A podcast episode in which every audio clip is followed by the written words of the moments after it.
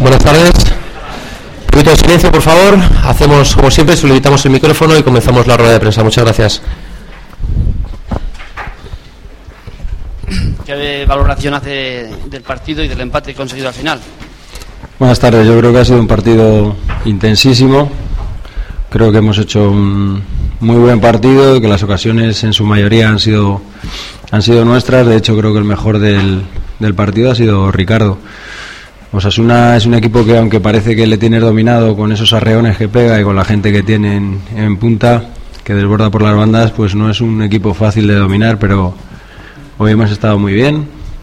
Hemos controlado esas situaciones ofensivas de Osasuna y además hemos salido a la contra muy bien.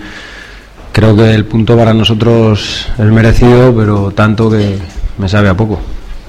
Parece increíble que haya terminado 0-0 el partido, ¿no?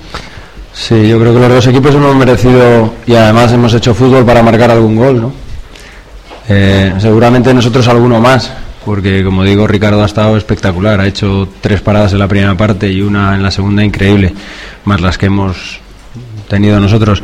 Pero el partido no era de 0-0 ni mucho menos, porque los dos equipos hemos apostado por, por atacar y por jugar como lo hemos hecho. ¿Algo más? Muy bien, buenas tardes. Gracias.